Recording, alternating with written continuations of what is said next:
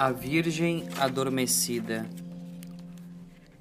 Não é possível afirmar com certeza se a Virgem Maria, ao fim da sua vida terrena, realmente morreu ou simplesmente adormeceu. O magistério solene da Igreja nada declarou a esse respeito. Parece que estão em maioria os teólogos que se inclinam a pensar que Maria morreu. A semelhança do seu filho, mesmo levando em conta que o pecado, do qual a morte é consequência, jamais chegou sequer a tocá-la. Alguns documentos do magistério ordinário também parecem indicar essa posição. Em todo caso, se a morte de Nossa Senhora foi uma realidade, não teria sido como a dos outros homens. Teria sobrevindo antes como um doce sono a dormição da Virgem, no qual a sua alma imaculada se teria separado do seu corpo puríssimo e logo em seguida, já gloriosa, voltado a unir-se a ele. Da minha parte, penso que, depois de cumprir a sua missão na terra, no momento determinado por Deus, a Mãe de Deus teria adormecido e, ao despertar, já se encontraria em corpo e alma esta sim é uma verdade de fé no céu. Um encanto indefinível emana de toda a criatura que dorme, sobretudo se já for em si mesma uma pessoa encantadora.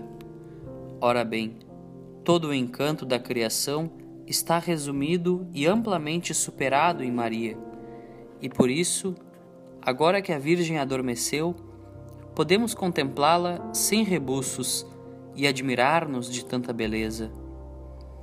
Adormeceu a Mãe de Deus. Em volta do seu leito encontram-se os doze apóstolos, Matias substituindo Judas, e nós, por graça que todos respeitam, estamos a seu lado também. Mas a curiosidade é poderosa que aconteceu neste último sono da Virgem adormecida? Poderemos, de algum modo, penetrar na sua alma em repouso? Creio que sim. A nossa vontade de crianças, filhos pequenos de Maria, pode consegui-lo. Um doce cansaço entrecerrou os seus olhos e começaram a suceder-se cenas de uma realidade que agora a Virgem revive em sonho. Um sonho que um dia fora realidade, uma realidade que agora parece sonho e adquire a plenitude do seu encanto, ao ser assim compendiada no sonho da protagonista, da Virgem adormecida. Era como sonhar acordado. Tão real era o sonho a realidade de tantos anos de entrega amorosa à vontade de Deus. Ia se fazendo presente nesses momentos de doce cansaço. Voltaram a ressoar nitidamente as palavras do arcanjo: Salve, cheia de graça, o Senhor é contigo. Cheia de graça, palavras de Deus que a definiam como a mais perfeita das criaturas a ela a mais humilde de todas. Não fora um sonho? Mas aquele rubor que subira do seu coração ao rosto formosíssimo, iluminando-o totalmente, embelezando-o mais ainda, fora muito real. Real como a presença do anjo e como as suas palavras transbordantes de respeito, veneração e carinho. E a Virgem, adormecida, sorri no seu íntimo ao recordar a sua ingênua, mas explicável, perturbação nesse seu primeiro contato, por assim dizer, sensível com o mundo sobrenatural. Não temas, Maria. Por que haveria de temer?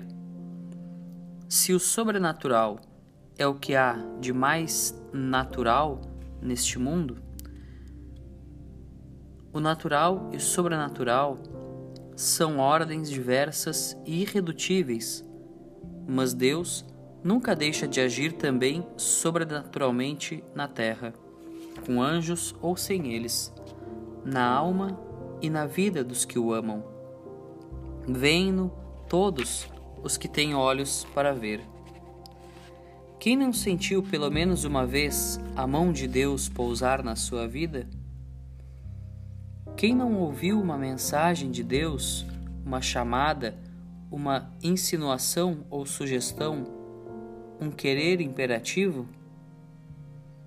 É preciso reconhecer, porém, que o que aconteceu naquela casinha humilde de Nazaré foi algo verdadeiramente extraordinário, porque estava para realizar-se algo único. Eis que conceberás no teu ventre e darás à luz um filho, a quem porás o nome de Jesus. Este será grande e será chamado Filho do Altíssimo. O Espírito Santo descerá sobre ti, e a virtude do Altíssimo te cobrirá com a sua sombra. Por isso, o santo que nascerá de ti será chamado Filho de Deus. Na alma em repouso da Virgem, cruzam-se ecos de vozes já distantes. Depois surgem cenas que contrastam com aquele momento de gozo inaudito. Ela não podia comunicar nada, e José sofria, perplexo, sem saber a que ater-se, como um caminhante sem rumo. A Virgem sabia, mas nada podia dizer. E aquele silêncio entre os dois tornava-se cada dia mais doloroso. Mais do que José, homem justo, santo, apaixonadíssimo, era Maria quem sofria, pois Deus não poupa à dor as almas fortes que o amam. E Maria e José foram, são e serão as mais fortes e as que mais amam de todas. Que felicidade quando José apareceu com o rosto renovado, radiante. Toda a alegria que um coração humano é capaz de albergar assomava-lhe aos olhos nobres e limpos. José brincava e cantava como um menino. Acalmando-se, tomou as mãos da sua esposa e nelas depositou um beijo. A dor da Virgem fora apenas um pesadelo, um sonho ruim. Uma parte daquela espada que, como meses mais tarde, Simeão lhe anunciaria no templo, iria trespassar a sua alma e toda a sua vida. Como era doce, agora, a recordação daquela espada a fuga precipitada para o Egito, um país estranho, o deserto interminável e o regresso quando José já estava profissionalmente situado. E o menino que se perdeu, quase três dias de ansiedade, e depois um período de sossego, a paz familiar, a vida cotidiana, o trabalho de sempre mas realizado com perfeição, com entusiasmo renovado a cada manhã, transfigurando e aparente monotonia. E uma harmonia plena entre os membros da família. Mas o tempo transcorrera rapidamente e de modo sensível. O menino fizera-se homem e aproximara-se o momento da partida. Maria já não poderia estar ao seu lado, como sempre, e José já se encontrava no céu. Espreitava a solidão, embora ela sempre estivesse com o seu Deus. Depois começaram os falatórios contra o seu filho, os boatos, as calúnias, naquele povoado miserável que, incompreensivelmente, fechava os olhos à luz. Ali mesmo, em Nazaré, na sua aldeia, tinham tentado empurrar Jesus monte abaixo. As pessoas já não olhavam para Maria com a simpatia de outrora. Tinham os olhos turvos. Como terminaria tudo aquilo? Tinha pressentimentos, no fundo sabia. O corpo do seu filho transformado num farrapo humano, ensanguentado e pendurado num madeiro como um criminoso, como um maldito de Deus. Aquelas longas horas, longuíssimas, eternas, junto à cruz tinham sido um pesadelo horrível. Mas o sangue fora real e quente. Derramara-se lenta e realmente sobre o corpo e sobre o lenho, escorrendo até a terra. Tudo isso provava que somente ela, somente o tipo de mãe que ela era, firme, repleta de Deus, poderia resistir sem perder a compostura por um só momento sem histerias inúteis, sem sobressaltos.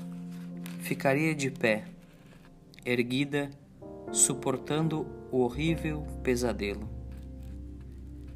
No meio daquele inferno, porém, surgira a nota encantadora, o fino raio de luz que atravessara a escuridão, anunciando que as trevas nunca conseguem dominar totalmente os que amam a Deus nem ser para eles a realidade definitiva.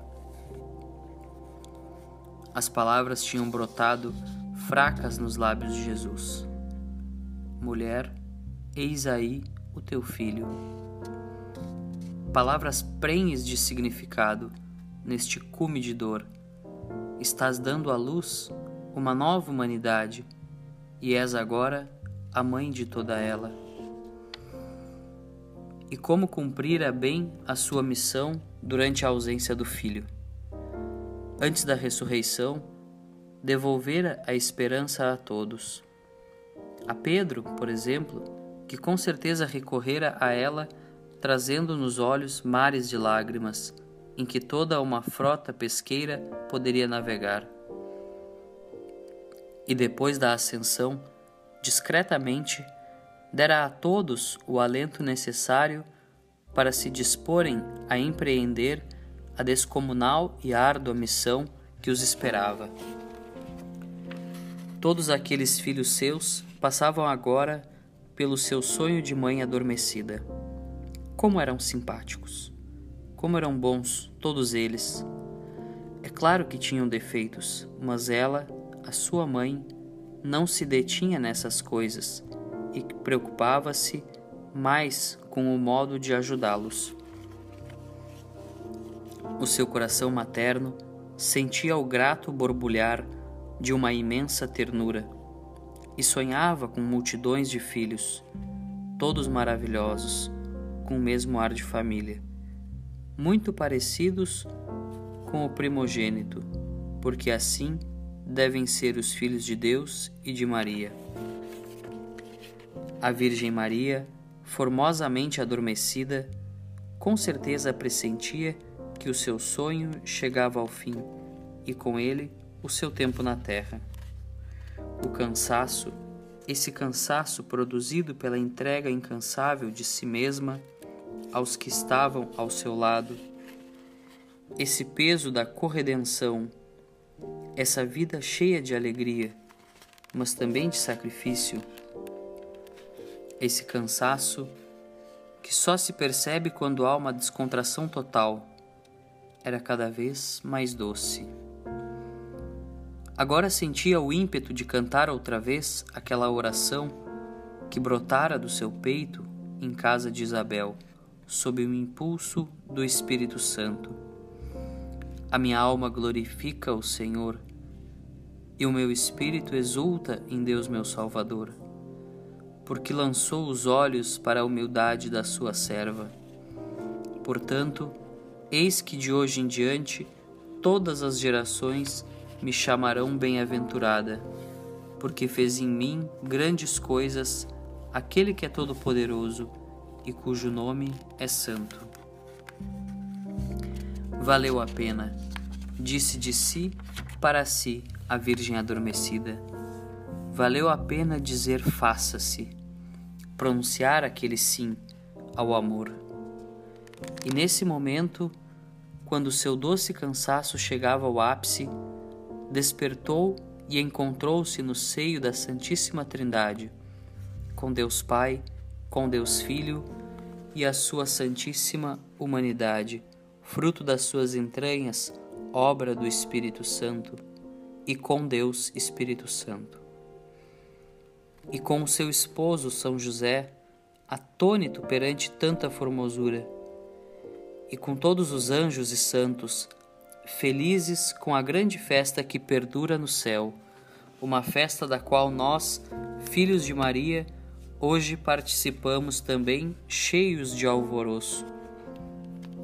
Nem ela mesma teria sido capaz de sonhar com o que, desde aquela hora, passou a viver no céu. Porque todos os nossos sonhos, os sonhos das criaturas sobre o céu, ficarão infinitamente aquém da grandiosa realidade da glória. O descanso, o sossego inefável, a felicidade imensa do céu, que durante a estadia da Virgem na terra eram para ela apenas um sonho. Tornavam-se uma maravilhosa e realíssima realidade. E as coisas que tinham sido tão reais na terra, as dúvidas de José, o deserto, a espada, o sangue do derramado no Gólgota, pareciam-lhe agora um sonho, as partes sombrias do sonho que conferem relevo, profundidade e beleza ao conjunto. Algo semelhante acontecerá também conosco, se lutarmos por parecer-nos com a nossa mãe, se procurarmos sair a ela, imitando-lhe as virtudes, o seu grande amor a Deus, a sua vida de oração, o seu modo de ponderar as coisas no coração, a fim de descobrir a mensagem de Deus que contém, a sua entrega sem reservas à humanidade inteira, desde o tempo da casinha de Nazaré, a sua pureza, o seu pudor, a sua firmeza diante do sacrifício, a sua atenção aos detalhes, o seu modo de santificar a vida ordinária. Desta forma, também a nossa vida será um sonho magnífico, com seus pequenos pesadelos, mas que disso não passarão. Com o seu despertar maravilhoso, que ultrapassará de longe a nossa poderosa imaginação. Um final interminável, imensamente feliz junto de Deus Pai. Deus Filho, Deus Espírito Santo, junto da Virgem, o que não é pouco, junto de São José, dos anjos e santos, uma contínua e divertidíssima festa, pois, como diz Santo Agostinho, este bem que satisfaz sempre produzirá em nós um gozo sempre novo. Tranquilizai-vos e olhai, será uma contínua festa. Os problemas que talvez nos estejam angustiando neste momento, as dificuldades ou contradições com as quais talvez nos defrontemos ao chegarmos à casa ou ao local de trabalho, essas situações que podem ser ou parecer tão reais mostrar-se-ão apenas como a parte desagradável do sonho. O que contará, no final das contas, será a realíssima realidade do céu.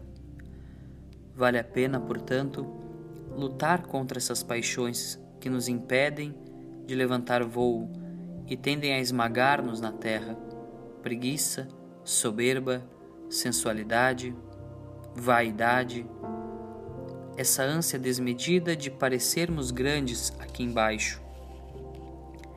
A Virgem passou inadvertida e era a mais formosa, a mais inteligente, a mais amável das criaturas. Agora, junto de Cristo, ocupa o centro das atenções de todo o céu. Mais do que ela, só Deus. Ela é Rainha e Senhora de toda a criação. Jesus quer ter a sua mãe, em corpo e alma, na glória. e a corte celestial mobiliza todo o seu esplendor para homenagear a Senhora. Tu e eu, crianças afinal, pegamos a cauda do esplêndido manto azul da Virgem e assim podemos contemplar aquela maravilha. A Trindade Beatíssima recebe e cumula de honras a filha, mãe e esposa de Deus. E é tanta a majestade da Senhora que os anjos perguntam: Quem é esta?